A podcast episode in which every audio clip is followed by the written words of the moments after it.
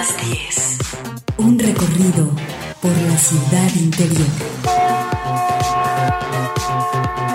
Con Alonso Torres.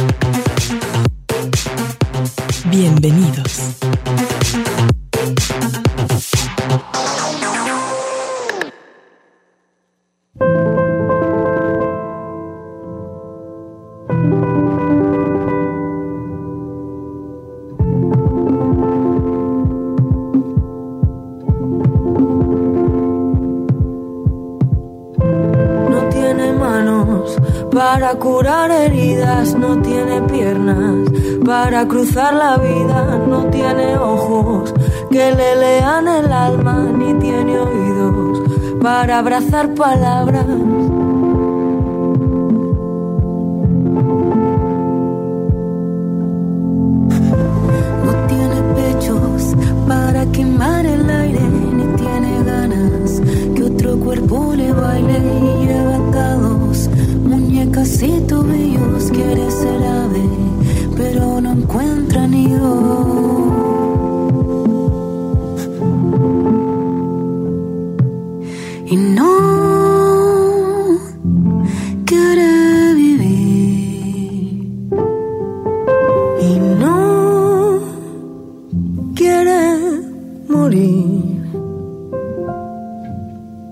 Es mujer fronteras horizonte. Es una autopista que separa sur y norte. Es un trabalenguas en tu boca. Es dos hemisferios, es lugar de maniobra. Es punto y seguido, pero aparte. Es túnel eterno, hielo en pecho y se hace arte. Es punto y aparte, pero sigue. Es la cuerda floja que se tensa en el declive.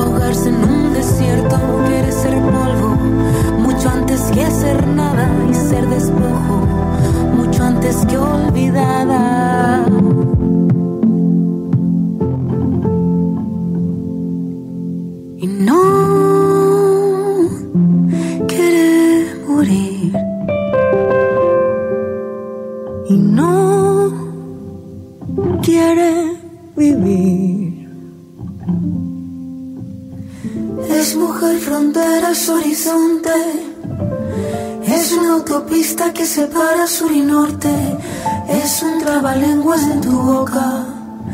Es dos hemisferios, es lugar de maniobra.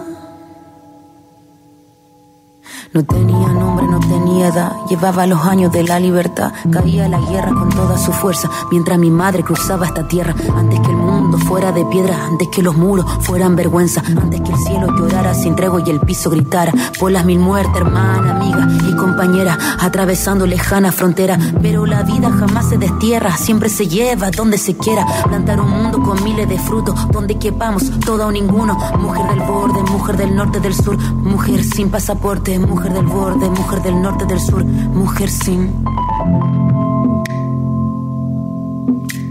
Muy buenos días. Hoy iniciamos el recorrido del Expreso de las 10 con las voces de Alba Flores, Clara Pella y Ana Tixu, quienes han reunido sus talentos para presentar esta canción titulada Mujer Frontera, un tema dedicado a aquellas mujeres que son marginadas en todas las regiones del mundo por su condición migrante, una canción que impulsa el respeto a sus derechos humanos también.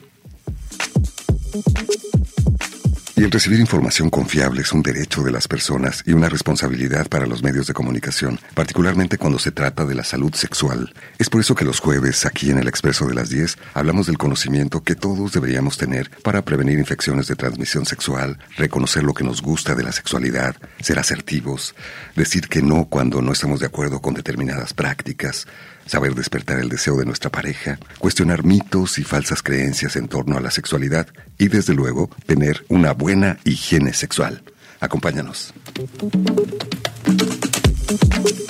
Yo soy Alonso Torres, Guadalupe Estrella en la producción, en la investigación testimonial, Evelyn Ramos, Yaneli Herrera en las redes sociales y José Luis Vázquez en la operación técnica. Agradecemos a Lolita Estrada, Dolores Hernández y Raúl Peguero por su apoyo en grabación y enviamos un saludo a las personas que nos escuchan a través de las ocho emisoras de Radio Universidad en todo el estado de Jalisco.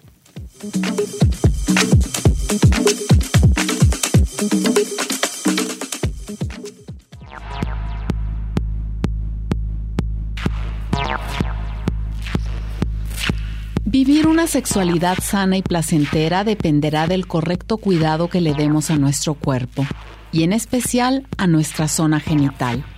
La higiene y salud sexual, aunque son cosas distintas, siempre deben ir de la mano, ya que es responsabilidad de cada persona mantener en armonía su bienestar.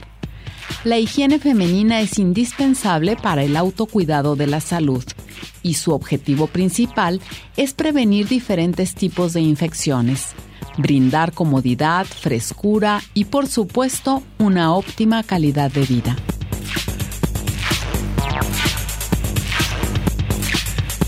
Los hábitos de higiene sexual se deben realizar diariamente. De hecho, forman parte de la higiene personal. En caso de la higiene genital femenina, no debe ser ni excesiva ni profunda. La razón es que la vagina cuenta con su propio sistema de regulación e higiene. Y muchas veces utilizar duchas vaginales o productos de limpieza profunda, lejos de beneficiar, más bien perjudica porque destruye la flora vaginal natural.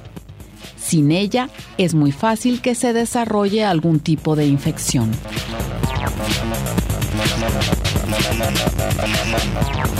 Hoy en el Expreso de las 10 recibimos con mucho gusto a la uroginecóloga Mariana Rivas Paz, con quien hablaremos de higiene sexual femenina.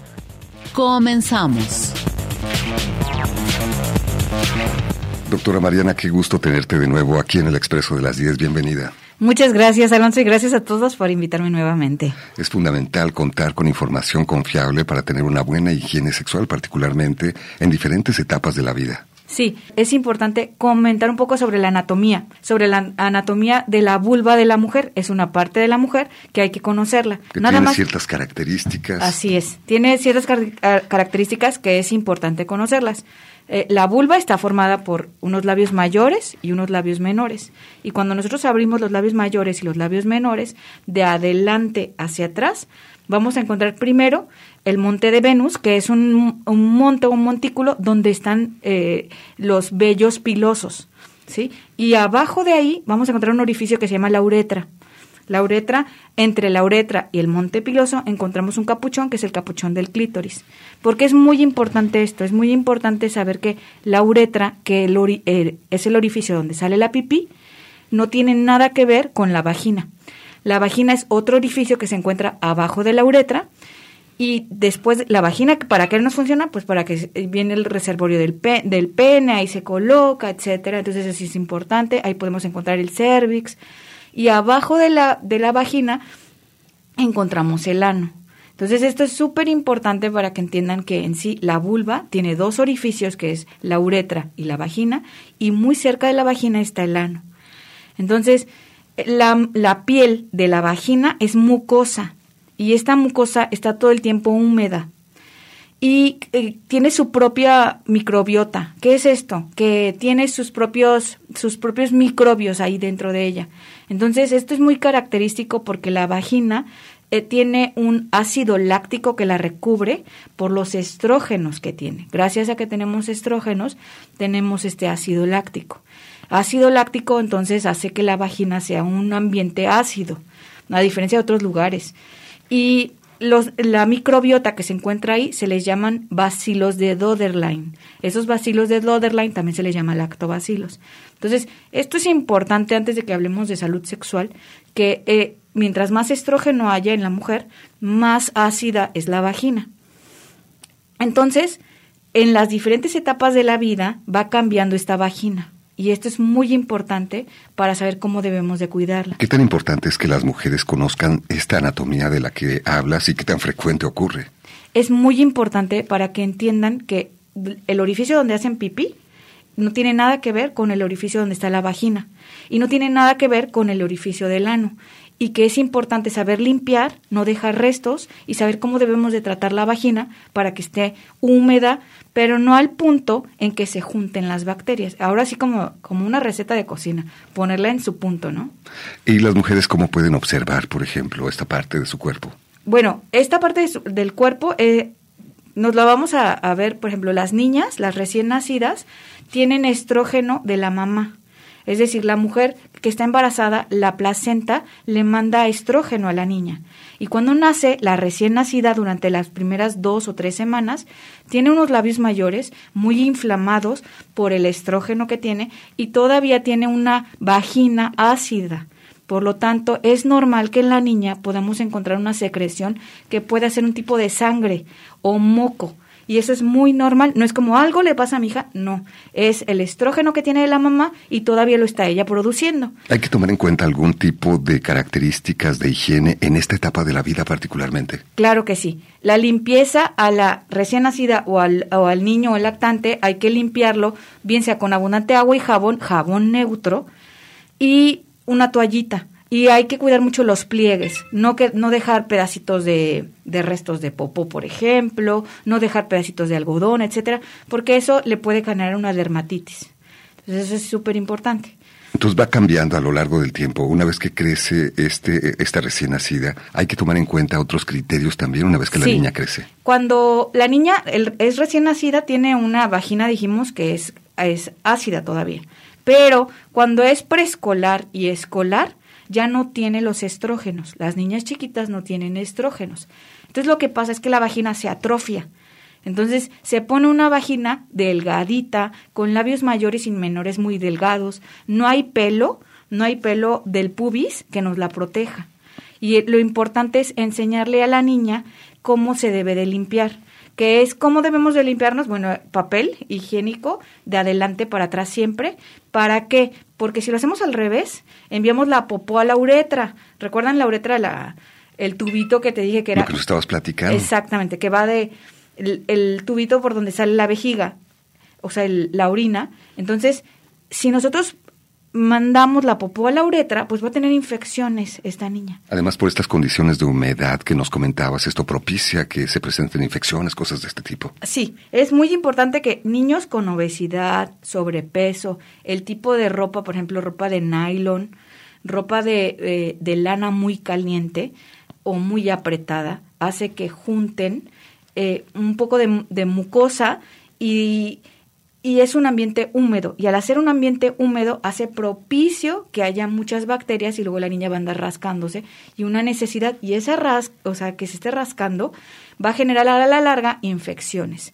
Puedes aprovechar este momento para hacer eh, un contacto con su propio cuerpo amable, eh, afectivo, en este sentido positivo, digamos. Sí, creo que lo más importante enseñarle a los niños de de lactantes, preescolares, escolares, etcétera, a todo aquel niño, primero enseñarle que tiene una vulva. Incluso hay sexólogos que dicen que es muy bonito enseñarles con un espejo para que se conozcan, sepan que hay sus labios Desde mayores. Ese momento, ¿no? Con total naturalidad. Sí, con total naturalidad se tiene que hablar de que es la vulva, de que son labios mayores, de que son labios menores, se tiene que, se tiene que hacer todo esto. Entonces, hay que enseñar también cómo orinar a la niña. Eso es muy importante. ¿Y esto cómo es? Mm, el problema con la orinada es que las personas no nos enseñan a orinar. Entonces, quiero hacer entender que el piso pélvico es, tiene músculos. Y estos músculos son músculos que yo puedo mover. Si yo quiero mover la uretra, yo la abro y la cierro. Si yo quiero mover la vagina, yo la abro y la cierro a través de estos músculos. Son músculos que yo puedo mover. Entonces, enseñarle a la niña, siéntate, con las rodillas abiertas, no cerradas, porque si les enseñan, a la niña le dice siéntate con las piernas cerraditas, ¿verdad? Y cuando vaya a hacer pipí, pues ella va a sentarse como le enseñan, ¿no? Siéntate con las piernas cerraditas y va a hacer pipí. Entonces, lo más importante es relajar el piso pélvico, sentado uno, relajando eh, la pelvis, abriendo la uretra de una manera consciente y relajando todo lo demás. Entonces, de esta forma nosotros aprendemos a orinar. Hay un problema enorme con las personas en general, que, bueno, en un mundo ideal los baños serían limpios y estarían súper bien y todo perfecto. y nadie no siempre ocurre, por cierto. y nadie dijera, pues no, me voy a levantar de aguilita, ¿verdad? Y el, el hacer de aguilita es lo peor que podemos hacer para el piso pélvico. Porque de niños nos enseñan a hacer eso, pero cuando estamos en casa de fulanito, o en un restaurante, etcétera, les dices, no te vayas a sentar en el baño. ¿Y qué les enseñamos? Haz de aguilita. Entonces, el hacer de aguilita es, me pongo y estoy apretando mis piernas para detenerme, para no caerme. Y al mismo tiempo aprieto mi abdomen y al mismo tiempo tengo que relajar. Demasiada tensión. Así es. Y a la larga esto nos genera una alteración en la forma en cómo orinamos que es en vez de abrir la uretra, o sea, abrir este músculo del, del tubito donde sale la vejiga, la apretamos.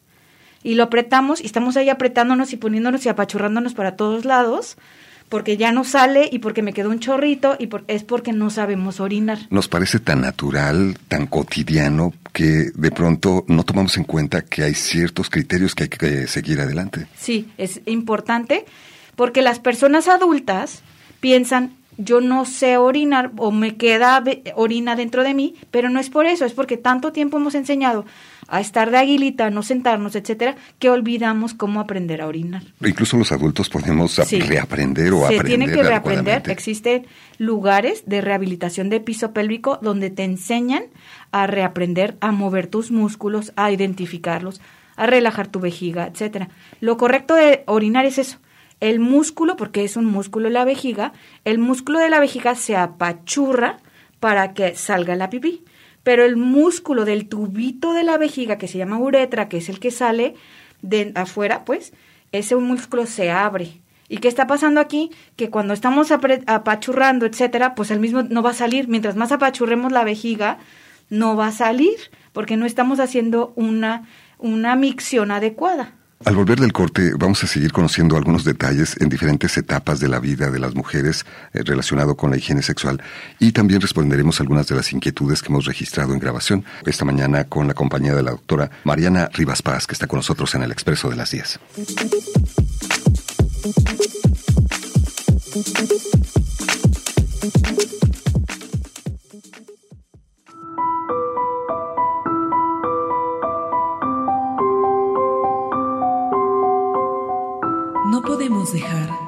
Las percepciones limitadas de los demás terminen definiéndonos.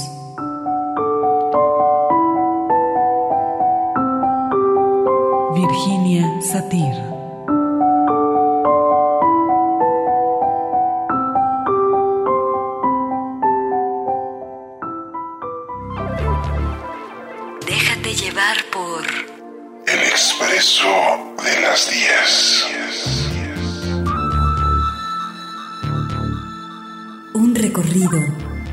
interior.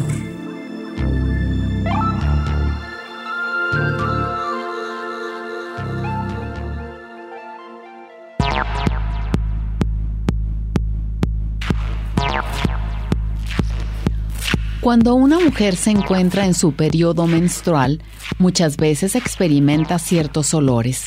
Estos pueden llegar a incomodarla, pero en su mayoría el olor en sí no proviene del sangrado, más bien se desarrolla por el contacto prolongado con los productos de higiene, como son las toallas femeninas, tampones o copas menstruales. Se recomienda cambiarlos cada tres o cuatro horas para evitar estas incomodidades y, por supuesto, desarrollar algún tipo de infección. También es importante no usar ropa interior muy ajustada y de preferencia hecha de algodón para permitir el paso del aire y que el cuerpo pueda transpirar con regularidad. Esto evitará la formación de hongos por el exceso de humedad.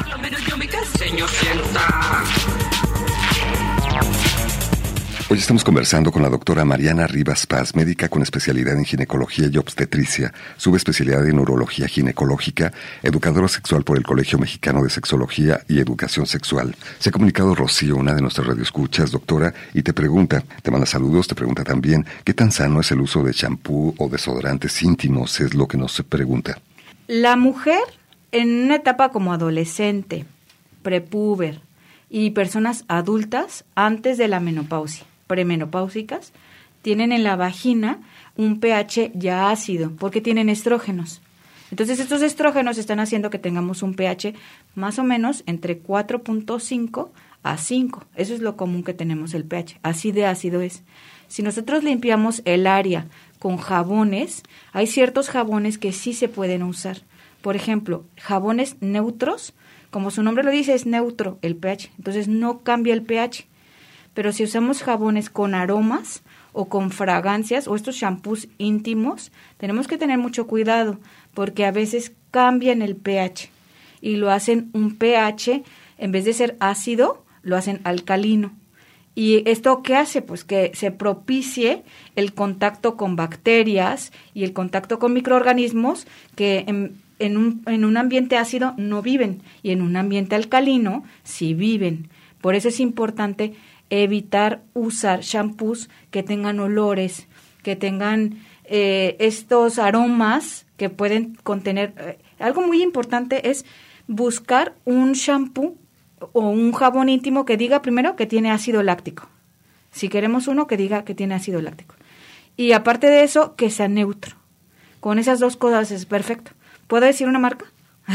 Sí, para que las personas tengan un referente. Considero que uno de los mejores shampoos que existen, que es un poco caro, es el ISDIN, Woman, así se llama. Ese es uno de los shampoos más buenos que existen de la marca ISDIN. Y, y ese es un shampoo íntimo que tiene ácido láctico y que restablece la flora. Entonces, cuando alguien tiene, por ejemplo, cándida, ¿qué es cándida? Cándida es, una, es un hongo que se encuentra en la vagina y se encuentra en muchas partes de nuestro cuerpo pero es regulada por bacterias que se la están comiendo. Y lo normal es que tengamos cándida, pero poquita. Cuando cambia el pH de la vagina por usar shampoos de este tipo o por usar medicamentos porque tenemos diabetes, porque nos estresamos mucho y cambiamos este pH por el mismo estrés, hacemos que la cándida, que este hongo crezca. Y al crecer podemos tener una vagina muy roja y que pica pica, pica, pica, pica, pica y es súper roja. Entonces, lo que tenemos que hacer es primero matar el hongo y restablecer el pH. Una de las formas que nos ayuda es restableciendo el pH con ciertas sustancias que son lactobacilos que existen y que los venden y uno, podemos usar un, jabón neutro o un jabón como estos de ISDIN. También hay factores culturales de por medio. A veces esta visión negativa que tenemos de la sexualidad hace que nuestra percepción de los aromas naturales de nuestro cuerpo estén ligadas a este significado negativo y entonces deseamos desaparecerlos o combatirlos con fragancias como estas que nos estás comentando que no son adecuadas de utilizar. La vagina puede tener un olor porque es ácida, entonces puede emanar un olor. ¿Qué no es común? ¿Qué es un olor no común? Buen punto. El olor que no es común es, y es muy común, hay una, hay una bacteria que se llama Garnerella y la garnerela lo que hace es que se mete en la vagina, cambia el pH y hace un olor como a pescado. Entonces, cuando tenemos un olor como a pescado o un olor que es un olor muy incómodo y molesto, hay que pensar a lo mejor puede haber garnerela. El cuerpo te está avisando. Y el cuerpo está avisando, sí. Pero es normal que tengamos un pH ácido y que haya un, un olor un poco ácido. Eso es normal es importante también ver, flujo. Es normal que el estrógeno produce flujo y el flujo tiene que ser como color, clara de huevo. Hay etapas donde uno ovula, que es los días 15 de la menstruación, a veces puedes ovular en otros momentos, pero ese es el más común, donde el moco se hace más espeso y puedes ver un moco como blanquecino o un poco grumosito, pero hasta ahí. No blanco como requesón, eso sí es importante porque blanco como requesón habla que hay cándida. Y si hay cándida hay que tratarla. Y hay que estar al pendiente de, de este tipo de manifestaciones. Vamos a escuchar algunas de las preguntas que hemos registrado esta mañana, Mariana.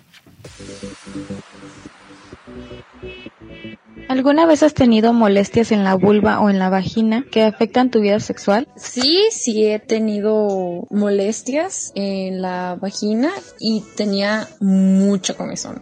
Y créeme que era sentía horrible, porque era una comezón que no me dejaba estar en paz ni en mi vida sexual ni en mi vida cotidiana. O sea, fue la verdad un estrés y un dolor horrible. ¿Cómo afectó tu vida sexual? afectó a mi vida sexual porque pues yo no quería tener relaciones a mí tenía comezón así sin hacer nada pero cuando tenía relaciones no solo era comezón sino que me dolía era la verdad muy estresante muy doloroso era algo muy muy desesperante ahorita pues lo cuento con más tranquilidad ya no me sucede pero la verdad fue muy feo ¿qué preguntarías a nuestra especialista en torno a este tema? ¿Por qué se ocasiona ese tipo de comezón? Yo creo que tengo una vida sana en, en torno a mi vida sexual y, y pues a mi vagina, ¿no? Cuido siempre todo lo que está ahí. A veces la comezón puede parecernos una expresión simple o cotidiana, pero a veces puede ser verdaderamente desesperante e incluso incapacitante. Es muy común cuando hay mucha comezón, pensar en candidiasis vaginal. Eso es de lo más común.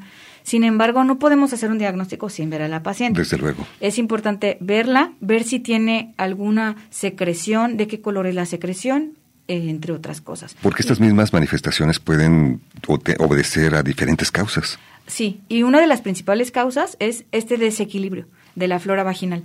Entonces, al haber de este desequilibrio por usar pantaletas apretadas, por usar pantaletas de nylon, que no son de algodón, o incluso mismo hay un colorante, los colorantes eh, de la ropa interior tienen anilina, y esa anilina puede cambiar y cambiar el pH. Entonces, eso es muy importante pensar en qué qué tipo de ropa estamos usando, cómo le estamos usando y estamos generando un ambiente que haya más humedad, porque entiendo que la vagina es un ambiente con mucosa y va a estar ahí un poco húmedo, pero si nosotros aumentamos a hacer un ambiente muy cerrado, caliente, generamos más bacterias. Es muy importante distinguirlo de una infección de transmisión sexual, ¿no? Sí, las infecciones de transmisión sexual hacen un moco de color verde, verde amarillo o gris.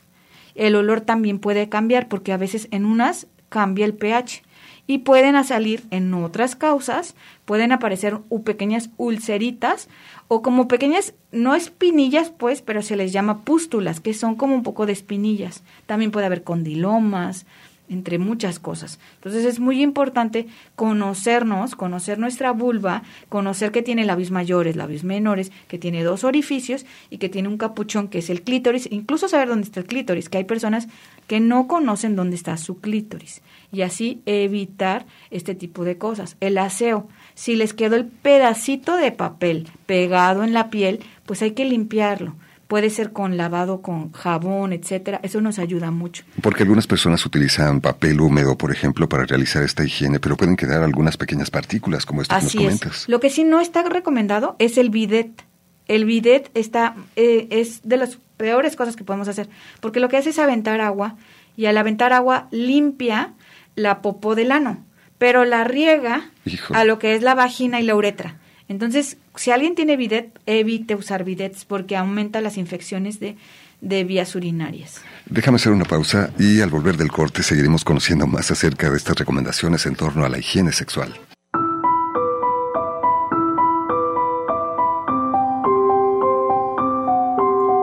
Pero lo fundamental es que durante todos estos años he ido escribiendo el libro, mejor dicho, el poema de mi vida.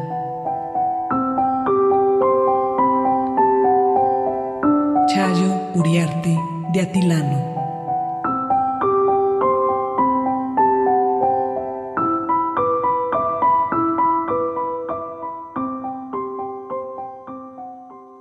Definitivamente no hago cosas tiernas, no va con mi personalidad.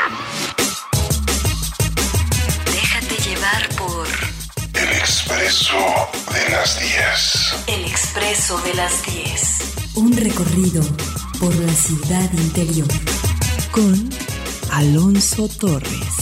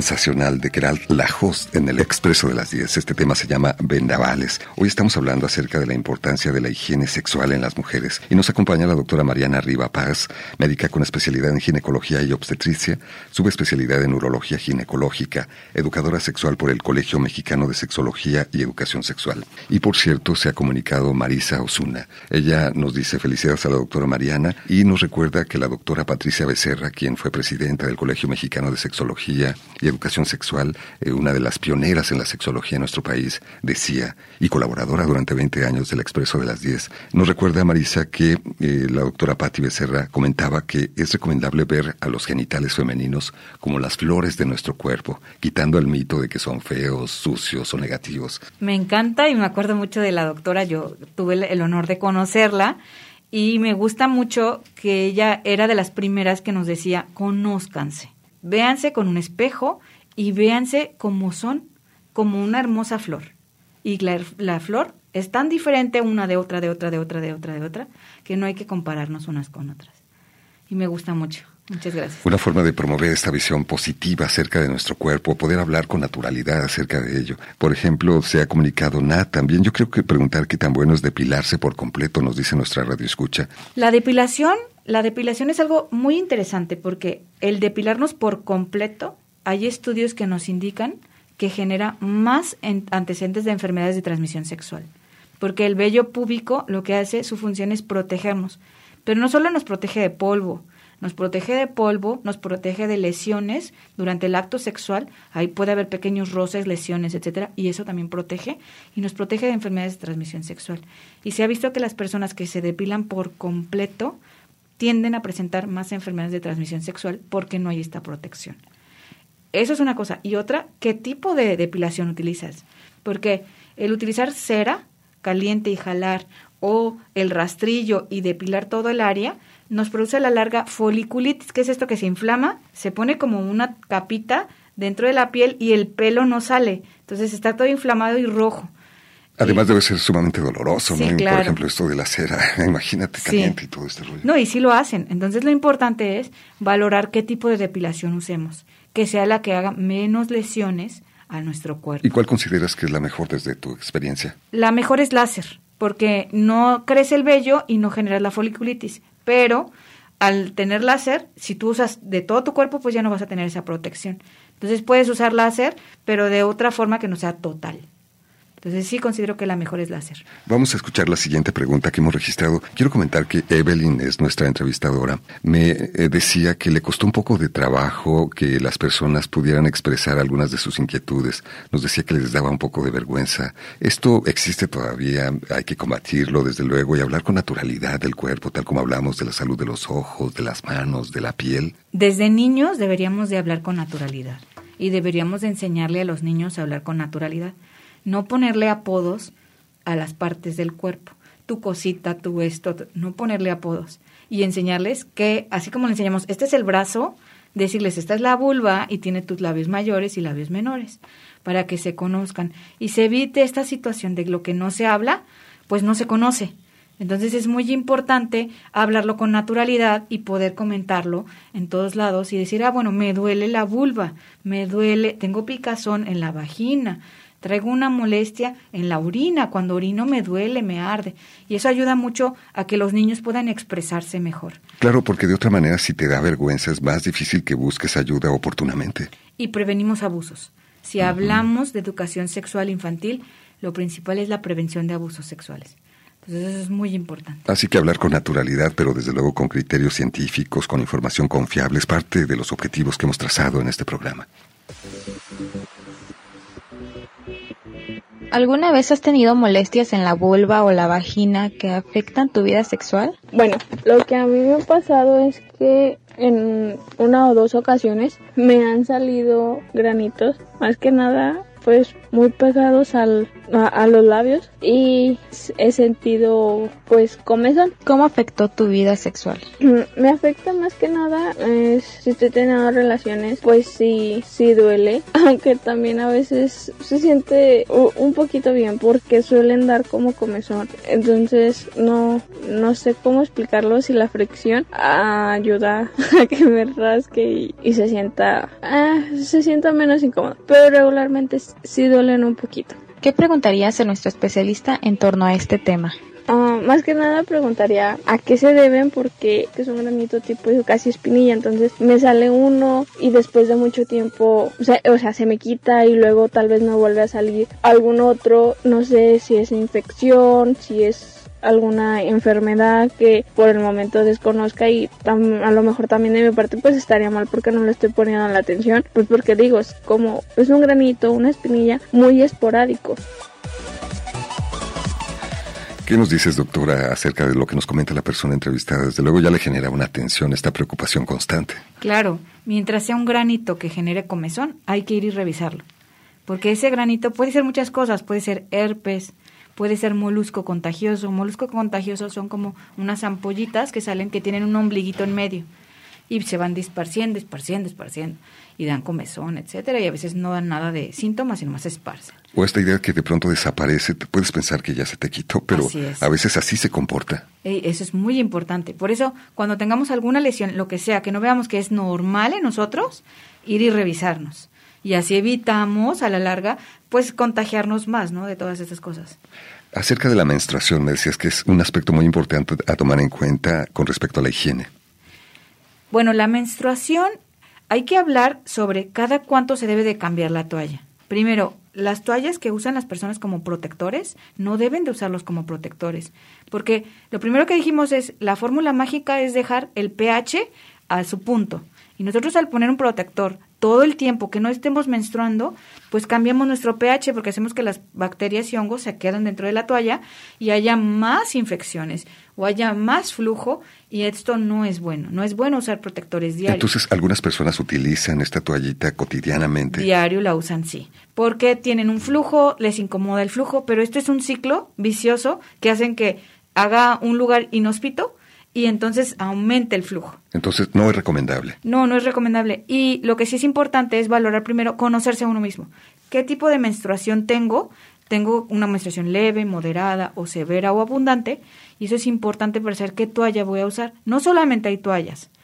Ah, bueno, hay una corriente que se llama menstruación libre, que es no usar nada y que te puedes manchar, etcétera. Incluso hay una corredora que eh, fue famosa, no recuerdo ahorita su nombre, pero ella ella corrió eh, la carrera con su menstruación libre y manchaba, etcétera, casi la que la quitaban. Sin embargo, hay otras corrientes que usan qué debemos usar cuando tengamos menstruación.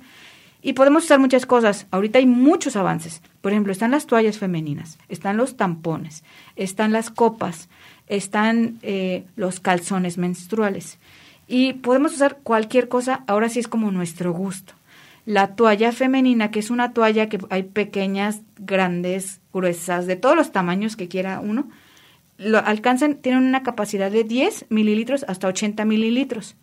Entonces, lo normal que tengamos de una menstruación son de 10 más o menos a 50 mililitros. Una toalla se tiene que cambiar cada cuatro horas. Siempre una toalla. A menos de que estemos en la noche, pues ya la dejamos máximo ocho horas, pero no más, porque eso hacemos que juntamos bacterias un tampón también hay para todos los tamaños. El tampón no debe de doler. El tampón debe de colocarse hasta dentro, pasando lo que es el orificio vaginal, porque cuando se queda en el orificio vaginal es cuando duele y molesta. Y dependiendo del tamaño, también abarca desde 10 hasta 80 mililitros y son muy, muy cómodos. La copa menstrual es muy cómoda y es de lo más ecológico que hay ahorita. Hay chiquitas, hay medianas y hay grandes. Y dependiendo de la cantidad de menstruación que tengamos en ese tiempo, podemos usar nosotros la copa menstrual. Algo interesantísimo de la copa menstrual es que evitamos que haya muchos eh, desperdicios de toallas, porque cada vez que una copa ayuda a que no haya tanto desperdicio de toallas o tanto desperdicio de tampones. Y ahora hicieron algo nuevo, que son los los calzones menstruales. Los calzones menstruales son muy interesantes porque tienen capas y no parece que traen pañal, ¿eh? O sea, puede pensar uno, pues traes un pañalón. Se te va a notar. no, son capas y que absorben. Entonces tienen como tres, cuatro capas. Y esas capas ayudan y no debes de usar ni tampón, ni toalla, ni nada, solamente con tu calzón menstrual. Ahorita los venden, por ejemplo, Cotex, no sé si puedo decir marcas, ¿eh? porque ya estoy diciendo marcas. Hay uno que se llama Moons, etcétera. Pero esos calzones son muy interesantes porque uno siente, me voy a manchar, y claro que no están hechos para eso y para la cantidad de flujo.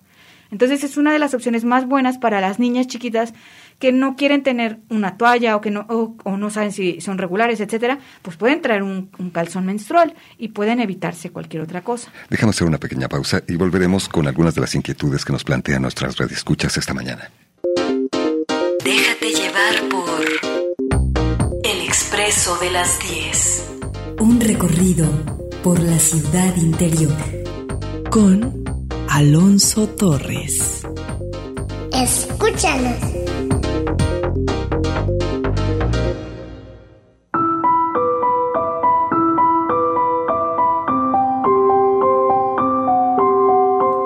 No nacemos como mujer, sino que nos convertimos en una.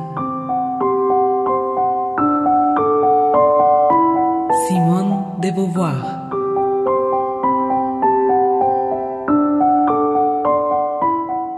Muchas gracias por seguir con nosotros. Esta mañana estamos conversando con la doctora Mariana Rivas Paz y estamos hablando acerca de la importancia de la higiene sexual, brindando algunas recomendaciones y respondiendo a las preguntas de nuestras radioescuchas, como Rosa, que el día de hoy se ha comunicado, doctora, y dice, mi pregunta es, yo cuando termino de tener relaciones sexuales me lavo con la orina y me siento limpia, pero ¿tengo que utilizar algún tipo de jabón o esta es la manera correcta? Es lo que te pregunta, doctora.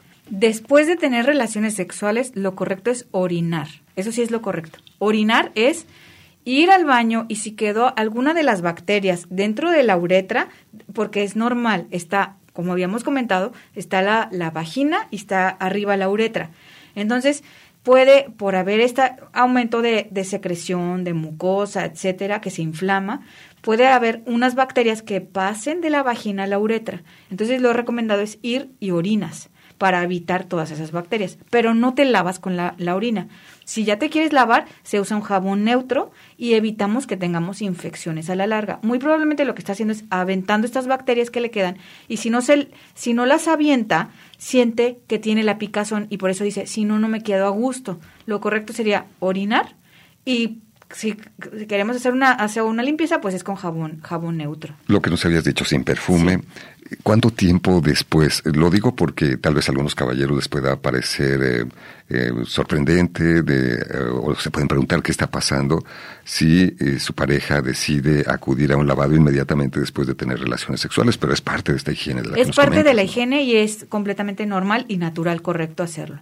Entonces, después de tener relaciones, ir a orinar si es correcto y si se quieren ir a lavar, adelante, se pueden lavar. O pueden esperarse hasta que ellos consideren y ya lavarse. Pero lo que sí se recomienda es ir y orinar después para evitar que las bacterias se suban a la vejiga y haya infecciones de vías urinarias, que eso es muy común, que se le llama infecciones de luna de miel, no sé si las has escuchado, que es, después de tener relaciones tienen unas infecciones y dicen, ya no aguanto, ya no aguanto, es porque no van después a orinar y se subieron las, las bacterias. Entonces, para los caballeros no lo tomes como un símbolo de rechazo ni nada de eso. No, nada de eso. Es mera higiene sexual. Otra persona nos dice, eh, ¿por qué después de tener relaciones me sale un líquido con olor desagradable? Es la pregunta que nos comparte. Bueno, es interesante, porque después de tener relaciones me sale un líquido? El, el líquido puede ser el squirt. ¿Qué es el squirt? Es la eyaculación femenina. La eyaculación femenina va acompañada de cuando tienen las relaciones, van a tener un orgasmo y eyacula la mujer y siente que se orinó. Sin embargo, lo interesante es que dice huele mal. El squirt no debe de oler. Y cuando tenemos que es diferente el squirt a incontinencia urinaria en el orgasmo, que es durante el orgasmo me hago pipí, huele a pipí. Lo importante es ver a qué huele y la diferencia entre si es squirt o incontinencia o es otra cosa que a lo mejor es la secreción vaginal que tiene llena de bacterias y la saca y huele, pero es porque trae bacterias. Entonces hay que checar bien eso. Lo, lo que es recomendable es acudir periódicamente a revisiones ginecológicas. Cuando veamos algo que no es correcto. Y ahí preguntar todas tus dudas, no te quedes con ninguna. Siempre. José nos, eh, nos comunica, soy hombre, por lo que no puedo experimentar algunas de estas molestias. Sin embargo, a una pareja que tuve le tocó una infección que le provocaba, le provocaba demasiado dolor al orinar. Era tanto que lloraba al tener que ir al baño. Recuerdo que le recomendaron bañarse o sumergir su zona íntima en vinagre blanco. ¿Tiene sentido? Está contraindicado. Las duchas vaginales, a menos de que sea solamente agua, agua de garrafón, que está contraindicado, porque la vagina sola se limpia. Y nosotros al poner una ducha de vinagre cambiamos el pH. También hay mucho que dicen, pónganse bicarbonato en el agua y háganse duchas de bicarbonato. Eso no ayuda a nada. O ponerse yogurt ponerse yogur porque los lactobacilos que hay en la vagina, que son de Doderline, pues dicen, bueno, el yogur tiene lactobacilos, pues hay que ponerlo en la vagina. Todo eso cambia el pH vaginal. No intenten esto en casa. No, no, no. Hay, hay cremas especiales que ya traen lactobacilos vaginales y se aplican cuando necesitamos restablecer la flora, si fuera el caso de alguien.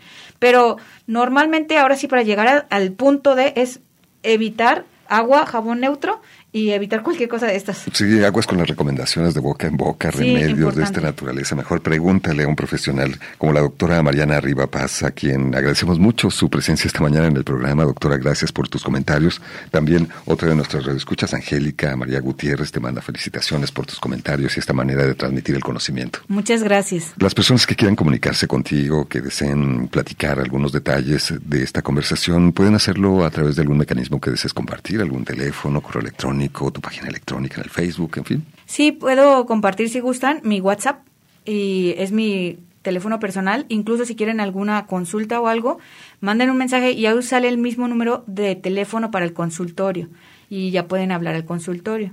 Es el 33 13 50 90 72. Y tengo también una página web que es Tujine, doctora Mariana Rivas Paz, arroba eh, y ya nada más lo ponen así y, ya es el link. Muy bien, pues ahí tienen la invitación, lo vamos a publicar con mucho gusto. Y a todos ustedes, muchísimas gracias por acompañarnos. Quédense a través de las estaciones de Radio Universidad en todo el estado de Jalisco. Ella dice que a todo su amor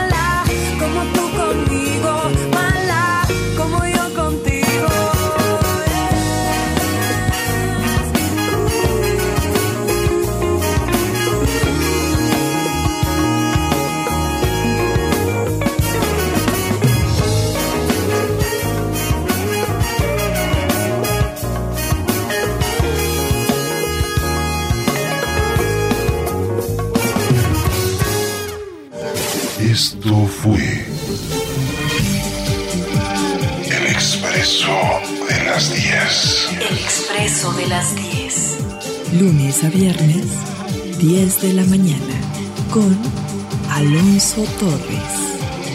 Gracias por acompañarnos.